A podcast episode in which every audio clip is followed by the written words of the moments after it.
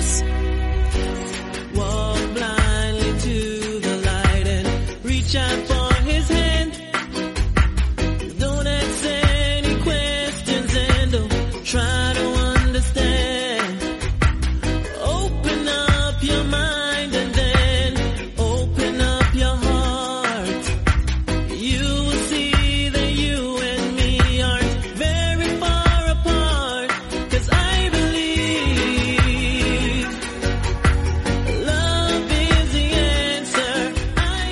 Muy buenas, bienvenidos a todos, una nueva edición de Meme Adictos. Hoy es lunes 7 de diciembre, en algunas zonas todavía seguimos de fiesta, no sé si en otras partes de España también, pero sé que por lo menos aquí en Andalucía estamos todavía de fiesta y mañana también. ¿Qué es lo que... mm, Y ya vaya a decir, es que los andaluces estáis todavía de fiesta, pues no, pero ahora sí. Entonces lo que vamos a hablar Hoy mm, no va a ser curiosamente, bueno, va a haber una parte de MMA, va a haber una parte que no va a ser de MMA, pero que creo que es muy interesante y que quiero exponerla aquí porque mm, es una noticia que ha surgido esta madrugada, que ya está generando run run y que creo que es bueno traerlo porque quiero escuchar vuestra opinión al respecto. ¿Cómo veis este tipo de combates que se van a dar? Y luego también vamos a hablar de los eventos de los de eventos, de los combates que se han cancelado ya para este UFC 256 que también, tristemente, hemos tenido alguno que se ha cancelado, y para la semana que viene, para el último evento del año de, de UFC Vegas 17, más allá del Chimaev contra Leon Edward, que eso ya lo comentamos hace un par de días, que también se, se canceló por positivo de COVID eh, de Leon Edwards. Y bueno, antes de empezar, redes sociales, Twitter, Facebook, MMAdicto, en Instagram, MMAdicto-podcast, en YouTube y en Twitch MMAdictosTV y por correo electrónico mmadicto.gmail.com. Además, podéis encontrarnos en Google Podcast, Spotify, Evox y Apple Podcast. Y en la web mmadictos.com. Desde aquí un saludo a, a Dani Romero de Spaceboxing que nos ha hecho una mano con, con la página web. Y también recomendaros, por supuesto, la comunidad Dragons, Dragon Magazine. Y la comunidad Dragon, como digo, dragonz.es. Ahí tenéis acceso a la comunidad Dragons bajo suscripción no son más de 12 euros y tenéis acceso a no solamente las revistas y a una serie de ventajas que ahora hablaremos, sino también por supuesto al núcleo duro de lo que es la comunidad Dragon, que son más de 1000 vídeos, más de 700 clases eh, de diferentes tipos de artes marciales, deporte de contacto, entrenamiento, todo de la mano de Nacho Serapio y su equipo de colaboradores. Además, como digo, tiene otra serie de ventajas que son un 15% de descuento en productos de la marca Dragons, con los gastos de envío gratuitos, 50% de descuento en eventos y seminarios que estén coorganizados por Dragons y también acceso a la revista en formato digital y dependiendo de la suscripción también en formato en papel. El formato digital siempre lo vais a tener eh, acceso a todo el archivo, ya en formato papel ya cambia la cosa. Pero para más información podéis acudir a la comunidad Dragons, que es dragonz.es, a Nacho Serapio y a su canal de YouTube El Guerrero Interior, que además ha estado, justo lo he estado viendo antes de empezar yo a grabar el programa y ha dado una noticia curiosa que a lo mejor ahora también lo comentamos, que claro, cuando lo estaba escuchando yo estaba diciendo, puta, pero yo sé quién es esa persona. Y no era el nombre que aparecía en la noticia, que, era curioso. Así que ahora a lo mejor también damos un, una, algo, comentamos algo al respecto. Pero vamos a empezar ya con el programa 지기가 감나난 모르는 척 안아줘 너의 번호 story 넌 벌써 안가 생각이 래 sorry but 내 맘도 같아 다가와줘 boy 여기 겠다잖아 몰라 모르는 척 쳐줄게 Bueno, ¿qué es lo que tenemos para hoy? Vamos a intentar mantener el programa bajo media hora, que fue lo que dije. Así que a lo mejor hay algunas cosas que se quedan fuera de, del programa, pero bueno, vamos a intentar hacerlo en condiciones. Esta madrugada se ha dado a conocer que Floyd Mayweather va a volver a subirse al ring. Y la cuestión es contra quién. Probablemente a estas horas ya sabréis quién va a ser el rival de Floyd Mayweather. Pero si no lo conocéis, se llama Logan Paul. Sí, el mismo Logan Paul que grabó un vídeo en el bosque de los, como se conoce, el bosque de los suicidios a Okigahara, allí en Japón, y se cachondeó de ver un muerto y que luego tuvo que pedir disculpas. Sí, ese mismo Logan Paul que ya ha tenido dos combates de boxeo frente a KSI, otro youtuber, y Floyd se va a subir al ring contra él. dejamos ahí unos segundos que lo interioricéis. Vale, ahora vamos a la segunda parte. Eh, esto se va a celebrar el 20 de febrero. Eso quiere decir que se va a celebrar antes del evento que Floyd Mayweather va a tener en Japón. Que entiendo que viendo esto es probable que Floyd no se suba a ese ring de allí en el evento que va a celebrar bajo el nombre Mega. Creo que no va a subirse por lo que estamos viendo. Aún así, este combate obviamente es un combate de exhibición, si no sería una ejecución en directo. ¿Por qué? Porque Floyd Mayweather, probablemente el mejor boxeador del mundo, 50-0, enfrentándose a Logan Paul, que es un youtuber que tiene un gran físico, que muchas veces ya hemos hablado de él aquí porque el tío tiene una base de wrestling muy buena, es un wrestler muy respetable. Lo que pasa que, claro, es verdad que tampoco lo hemos visto en una competición grande contra gente grande, digamos, reconocido por el público, sino que en su época universitaria, pues sí que el tipo tuvo, mm, digamos, mucha importancia. No, una, no eh, un gran wrestler, pero sí que tuvo mucha importancia. El tío se mueve muy bien. Hay un vídeo entrenando, haciendo una sesión de entreno con Paulo Costa, con Borrachiña, y el tipo le aguanta, a pesar de que Borrachiña es, mm, yo creo que es bastante más grande que él, por lo menos más fuerte, más pesado, con unos brazos que vaya, esos no son brazos, esos son eh, patas de jamón, pero puestas ahí en, el por bíceps. Y esto es un negocio redondo, porque la gente está diciendo, ah, es que están matando a, al boxeo. Mira, durante muchos años, una palabra, una expresión que había en el mundo del pro wrestling nacional era estáis matando al wrestling. Ahora este combate, hay mucha gente que, que podría decir, están matando al boxeo. Y yo estoy en mi casa ahora mismo descojonándome de toda esa gente. Os voy a explicar por qué. ¿Sabéis cuántos likes lleva ahora mismo el anuncio de esa pelea de Floyd Mayweather en redes sociales, concretamente en su Instagram? 1.174.000. Lo tengo por aquí delante, 1.174.000. En solamente 12 horas, porque no ha llegado ni a las 24 horas. No ha pasado ni un día desde que esto se ha publicado, se ha hecho público. Eso es despertar mucho interés. Es todo lo que toca Floyd Mayweather lo acaba convirtiendo en dinero. Y es por eso por lo que se hace este combate. Vamos con alguna serie de datos, porque claro, estamos hablando de, de eso, de que se va a pelear, pero ¿qué se mueve después, después de, de esto? El precio. El precio es lo que yo creo que también es una estrategia muy buena por parte de tanto de Logan como, bueno, toda la promotora que vaya a realizar esto. Se va a poder ver a través de una página que se llama Famio y el precio.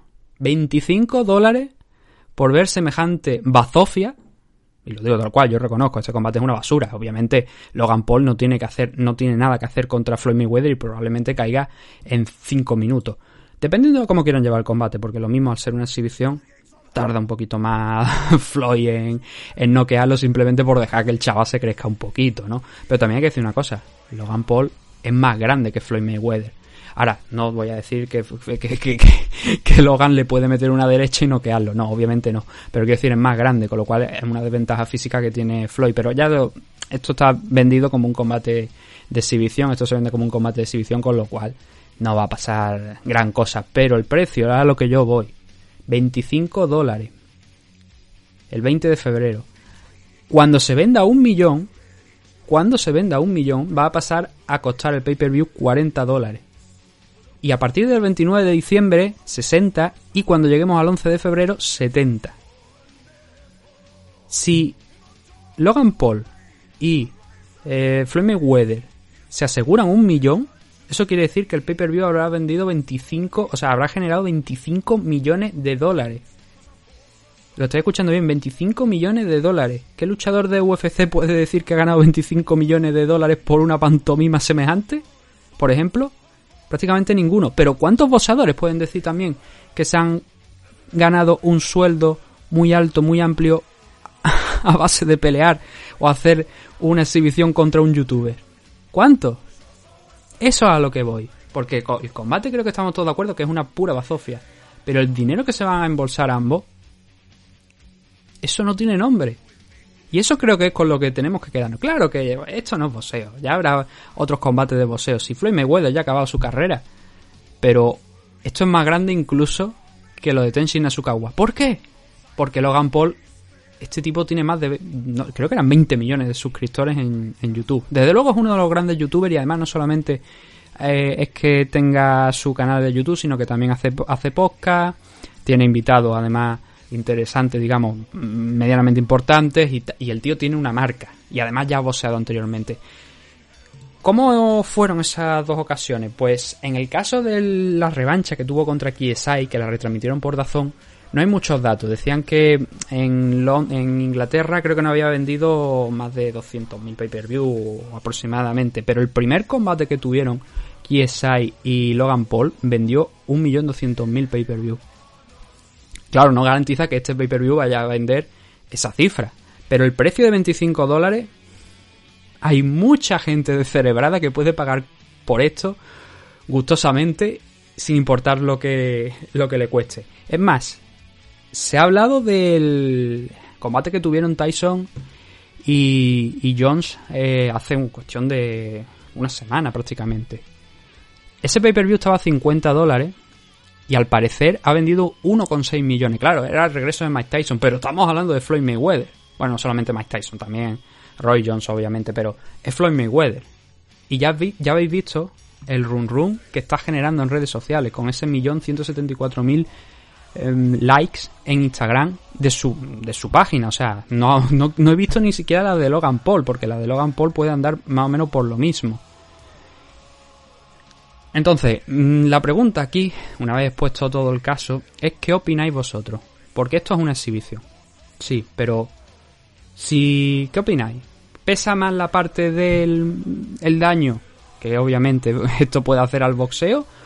¿O vosotros cogeríais también el dinero que va a cobrar Logan Paul por enfrentarse a Floyd Mayweather? Yo creo que todos cogeríamos el dinero, ¿no? Que va a hacer Logan, aunque cayéramos a los 5 segundos. Y es ahí a donde voy. Y lo dijo el propio Mike Tyson. Gente como el hermano de Logan, Jake Paul, que noqueó a Nick Robinson en la misma car del Jones Jr. contra Mike Tyson, son gente que ha venido de alguna manera no a salvar el deporte, pero que sí que genera más interés, porque claro, todos los fans de Logan Paul, muchos de ellos vienen a ver este combate porque dicen, "Oye, hostia, apoyamos a este tío, vamos a verlo, vamos a ver qué es lo que puede hacer. Floyd Mayweather, tres cuartos de lo mismo. Y luego están los, digamos, seguidores neutrales que también lo van a comprar, probablemente por ver qué es lo que puede pasar. En el caso de Logan hay mucha gente que le odia, sí, pero es que incluso hasta esos que le odian son capaces de comprar pay-per-view por ver si le arrancan la cabeza. Al día siguiente estaremos viendo titulares en Marca, en As y en todos estos periódicos deportivos, por llamarlo de alguna manera, no panfleto directamente, diciendo, no, es que esto ha sido una farsa, seguramente veremos a gente como Marquiegui llevándose las manos a la cabeza, Marquiegui y los dos diciendo esto qué es, esto qué es, que ruina. Y creo que esa gente no ha entendido de qué va esto. creo que no han entendido de qué va esto. Y creo que va de, de negocio. Y me ha parecido una jugada magistral, de verdad. Primero, cuando he visto esta mañana que se, esta madrugada que se anunciaba, y cuando he visto el precio, porque he dicho, se van a hinchar. Se van a hinchar. Yo creo que ese millón, yo creo que llegan. Yo creo que llegan al millón al precio de 25 dólares. Si ha llegado Mike Tyson contra Roy Jones Jr. y peleaba el hermano de, Logan, yo creo que esta gente, a 1,6 millones, como he dicho, yo creo que esta gente superan el millón de, el, millón de ventas de pay-per-view fácil. Veremos. Veremos si al final eso se da. Y veremos también, claro, porque estamos en el primer día. Eh, yo quiero comprobar cuánto ruido se genera también en redes sociales en los próximos días por ver qué interés, más allá de las cifras que ha quedado, por ejemplo, de el, más del millón de personas que han visto la... No que han visto la publicación, sino que le han dado un like en, Instagram de Floyd Mayweather. Hay otras plataformas, hay otras formas de comprobar qué run run se, se genera en redes sociales y en Google y en otras páginas en función de determinados términos. Y eso es lo que quiero ver también dentro de unos días y especialmente cuando ocurra el combate. Ver cómo se ha movido eso. Pero mi apuesta es esa, mi apuesta es que, es a que, es que van a hacer más de un millón de ventas de pay-per-view seguro. Esta noticia además viene pocos días después de conocer que Clarissa Shields, que ya nos preguntaste el sábado por ella, anunciase que va a pelear en PFL. Se va a pasar a las MMA. ¿no? Ya hablamos de, si queréis escuchar un poco más sobre Clarissa Shields, podéis escuchar el programa del sábado de preguntas y comentarios donde nos preguntan por, por ella. Claro, eh, es un tema diferente, ¿no? Pero quiero decir, vemos esto, vemos también a boxeadores que se pasan al mundo de las MMA.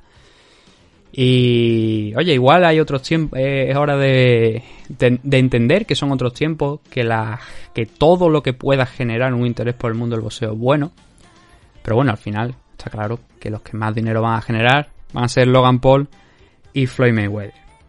Vamos a hacer un corte aquí y cuando volvamos vamos a hablar de esos combates, de la card de UFC 256 y de la card de UFC Vegas 17 que se han caído en la última hora. Y también vamos a comentar esa noticia que, creo que lo he dicho, no sé si lo he dicho al principio, me parece que sí, de que ha comentado Nacho eh, de Dragons, creo que no lo he dicho. Nacho ha comentado una noticia de una luchadora nacional que fue a pelear a Japón y que eso ha llevado al final una serie de problemas y que curiosamente la noticia ha salido hace unos cuantos días cuando ya además ya llevaba bastante tiempo de, de esa pelea. Entonces lo vamos a, comentar ahora en, la segunda parte del programa, así que no, no nos entretenemos más. Vamos a la pausa ahora y ahora volvemos.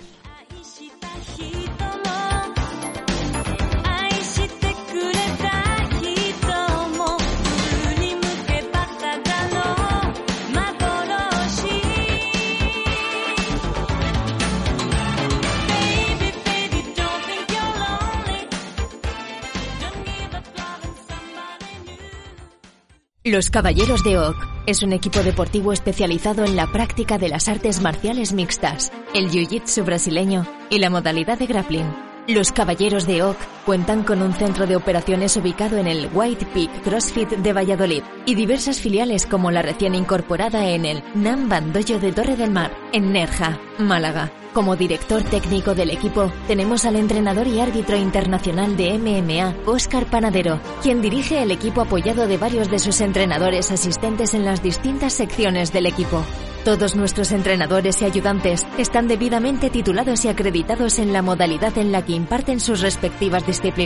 A su vez, Óscar Panadero imparte clases en el Campeón Club Experience de Sabadell, Barcelona, y cuyos competidores se integran al grueso del equipo. Podéis encontrar información sobre los Caballeros de Oak en sus redes sociales oficiales de Instagram y Facebook, visitando su canal de YouTube, Los Caballeros de Oak, o solicitar información mediante correo electrónico a loscaballerosdeoc.gmail.com. Nuestras diversas academias y escuelas de MMA atienden las necesidades de todo tipo de practicantes, desde principiantes a competidores profesionales internacionales. Estamos especializados en crear luchadores desde cero mediante nuestra escuela. No lo dudes y acércate a conocernos. Únete a los Caballeros de Oak.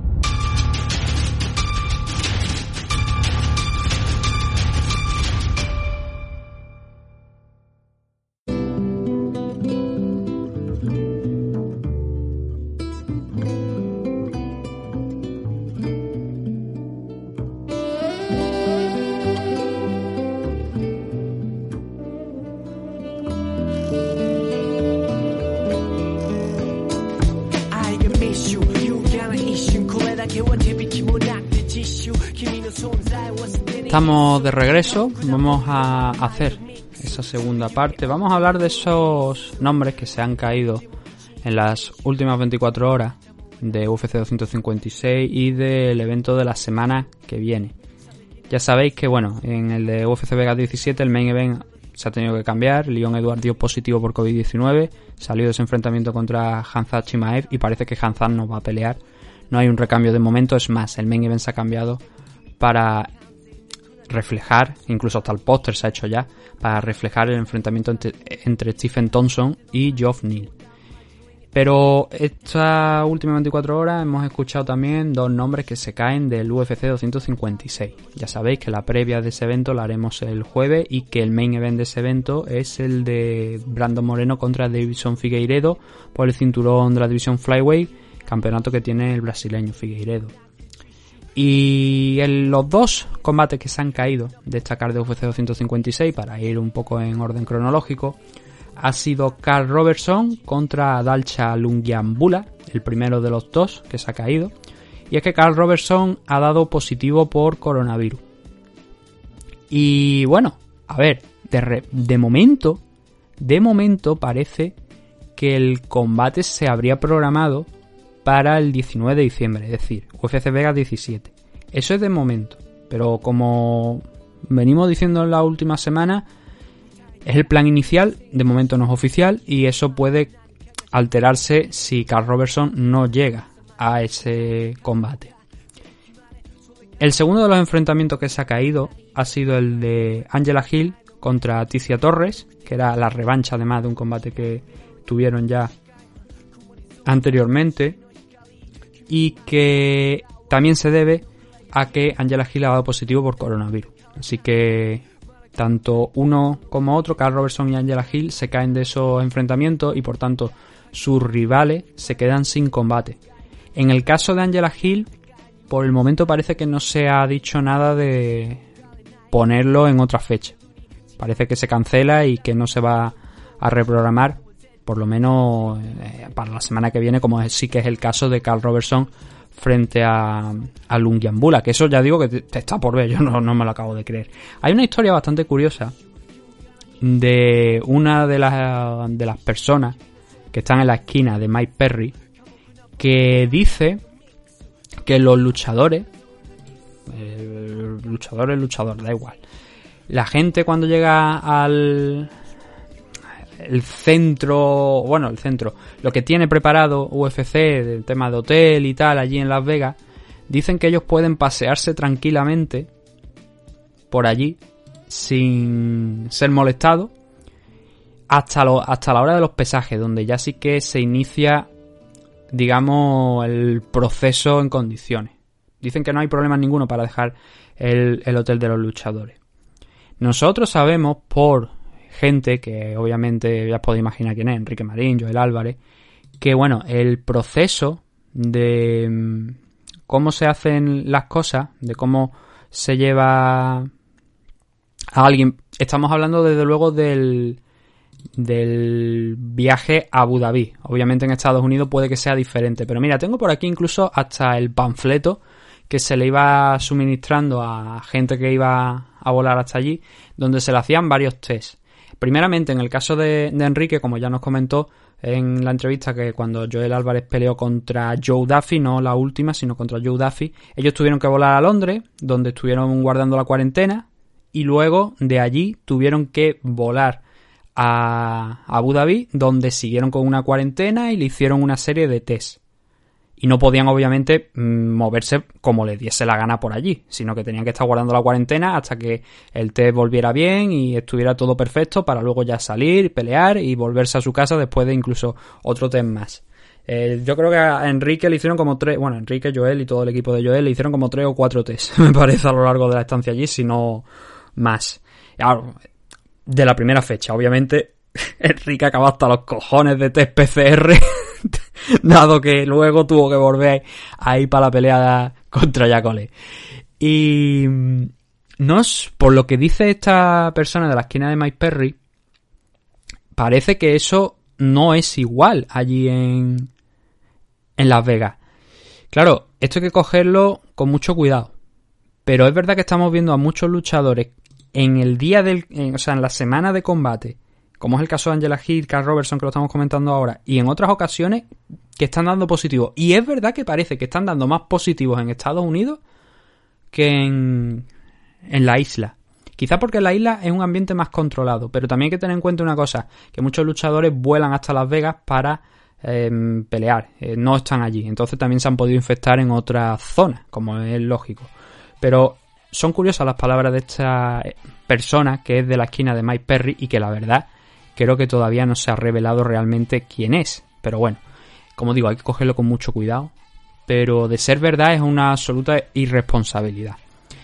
¿Quién más ha caído? O bueno, ¿qué combates más se han reestructurado? Pues hemos hablado de ese Carl Robertson, ¿no? De, de ese combate de Carl Robertson, que parece que se va a pasar para el próximo evento, el UFC Vegas 17, Carl Robertson contra Dalcha Lungiambula, pero los que sí se han caído ya de ese evento, de ese UFC Vegas 17, han sido Misha Zirkunov y Ryan Span. Ellos iban a enfrentarse y lo que ha pasado es que mm, de momento ha sido pospuesta. No se ha dado una razón exacta por qué, pero ese combate se ha caído. Adicionalmente hemos conocido que Tayla Santos, que iba a pelear esta semana contra Montana de la Rosa, se cayó el combate por un positivo de alguien de la esquina de Montana, va a enfrentarse a Gillian Robertson en UFC Vegas 17 y que el evento, el combate que se tuvo que dar también de baja del UFC Vegas 16 de este fin de semana, Jimmy Frick contra Cody Darden, se va a celebrar también en el UFC Vegas 17. Así que tenemos una reestructuración de combate y esto al final yo creo que está dando la... Está siendo un año raro, está siendo un año raro, Dana lo reconoce. Dana, por ejemplo, ha dado una entrevista, Dana White, ha dado una entrevista en la que decía que tenía un amigo en Alaska, donde en un pueblo de Alaska o en una isla, donde vivían 4.000 personas, había 40 positivos y lo habían convertido en un gran tema de preocupación. A mí me da como que por parte de Dana White de alguna manera se está eh, eludiendo un poquito de responsabilidad. Ellos decían, no, el sistema funciona, todo esto está funcionando. Hemos visto muchos positivos. Hemos visto muchos positivos y, hombre, mm, mm, por fortuna es más gente la que ha peleado que desde luego la que ha dado positivo por COVID en, todo el tema de, de esta burbuja que se suelen decir ahora del UFC Apex. Pero este reporte, esta información que daban sobre esta persona que decía que era esquina de, de Mike Perry diciendo que los luchadores no tienen control alguno hasta que llegan a el día de los pesajes llama mucho la atención.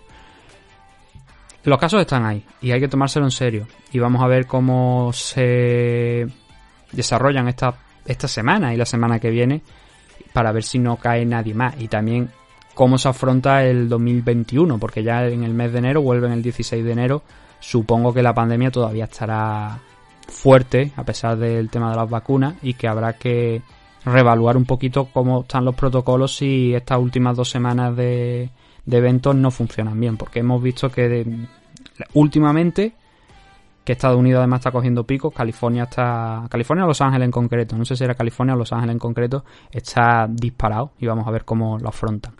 La última de las cositas que quería comentar hoy, que ya digo, vamos, hemos ido un poquito más rápido con el tema porque eh, lo ha comentado Nacho, eh, Nacho Serapio de, de Dragon Magazine, y me ha llamado mucho la atención una noticia, la comenta en su programa, que dice el titular así, está en el diario Expansión, y dice, ir a Japón a un combate de arte marcial estando de baja es motivo de despido.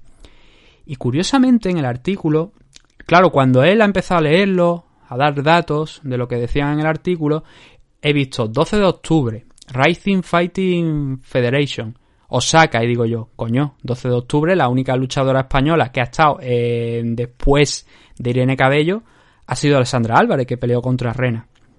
Lo curioso es que este artículo habla de Zaida. No sé si es porque es un nombre que han intentado proteger la identidad de Alessandra o qué, pero eh, cualquiera que cojamos este artículo y sepamos un poquito del tema, sabemos que ha sido Alessandra, porque no ha peleado nadie más en Rising de aquí de, España siendo mujer después de, Irene Cabello.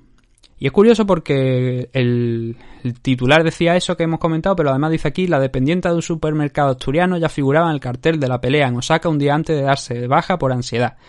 Y todo lo que relata el artículo es que al final han despedido a Alessandra de su trabajo por pelear y...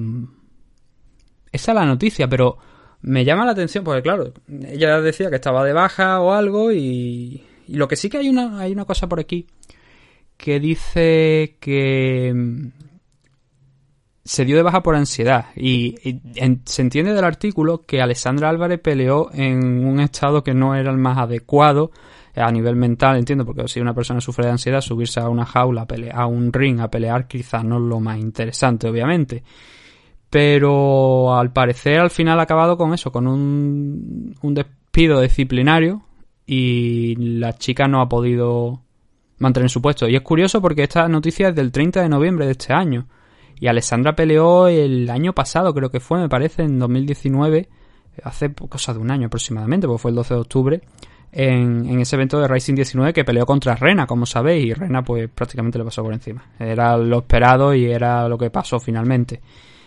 De aquel combate, espero que le fuese bastante rentable. A mí me, llegaron a comentar, y esto también, nuevamente, hay que cogerlo con cuidado, esto no está confirmado, pero se decía que por otros promotores, que claro, uno no puede revelar las fuentes, pero por otros promotores que hay, co- existen como grupos de promotores, digamos, donde se va diciendo, oye, pues mira, están necesitando tal luchador en tal compañía, tenéis algo tal. Y se decía que la bolsa era de 4.000 euros. 4.000 euros por pelear contra Rena. Que... mm, Alessandra, cobrar a los 4.000 enteros no, ya depende de otro tema, pero si la cifra era esa, era una cifra bastante interesante. Pero claro, eh, para como para perder tu trabajo, pues no. Pero bueno, era una noticia curiosa que yo no entiendo porque lo de Zaida, a ver, no sé si será a lo mejor el segundo nombre de, de Alessandra o no, pero en el artículo solamente aparece como Zaida. Y automáticamente al leerlo, eh, eh, yo estaba escuchando a Nacho y he dicho, coño, es Alessandra Álvarez, que Zaida ni que Zaida, Alessandra Álvarez. Y me ha resultado curioso. La he puesto en el perfil mío de, de Twitter. Es arroba n-h-mma. Está puesto por si queréis darle al enlace y leer toda la noticia que está, repito, en el expansión, en el periódico expansión. Pues podéis echarle un vistazo. Algo muy, muy, muy curioso.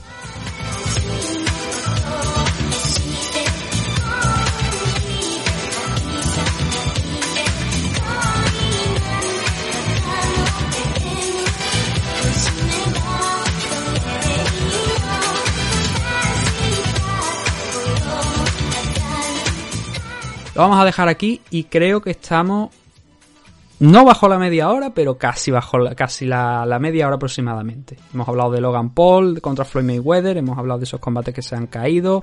Mañana hablaremos de Bellator, ya lo puedo decir, porque el jueves hay eventos ya más importantes, pe- pelea Ilima Ley McFarlane defendiendo la corona de 125 libras frente a Juliana Velázquez. Es el mejor combate en la división Flyweight que pueden hacer y creo que es una amenaza clara para Ilima Ley, así que recomiendo que se le eche un vistazo, hablaremos de ello un poquito más.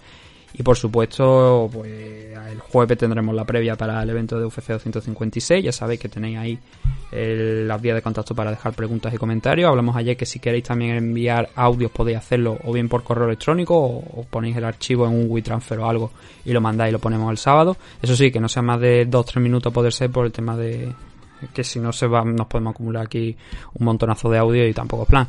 Pero ya digo que está la puerta abierta para que podáis mandarlo. Y nada, lo dicho, lo de siempre. Daros las gracias por habernos escuchado un día más y un saludo a todos.